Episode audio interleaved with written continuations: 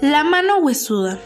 Una niña de 7 años se había quedado con su abuela en un pequeño piso, porque sus padres se habían ido al cine.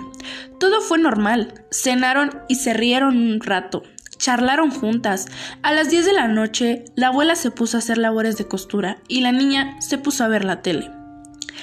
Pero de repente a la abuela le entró una sed increíble y le dijo a su nieta si le podía traer un vaso de agua.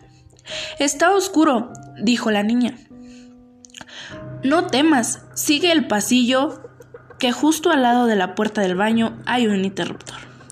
La niña se decidió y al entrar al pasillo no veía nada porque estaba muy oscuro, por lo que se arrimó a la pared y fue palpando y tentando a ciegas en busca de un interruptor. Al seguir andando y llegar al marco de la puerta del baño, se paró y siguió tentando.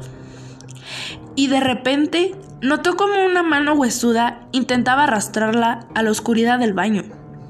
La niña logró apartarse y fue llorando con su abuela.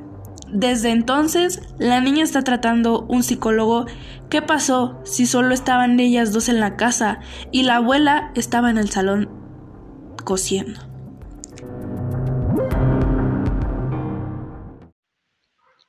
Antecedentes de la violación.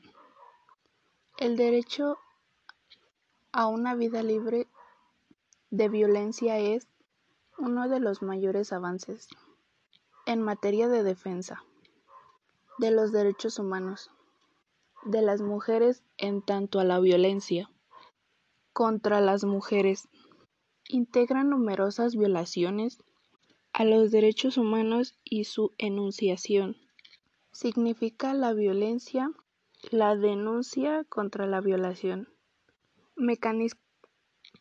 mecanismo de agresión que sufren las mujeres.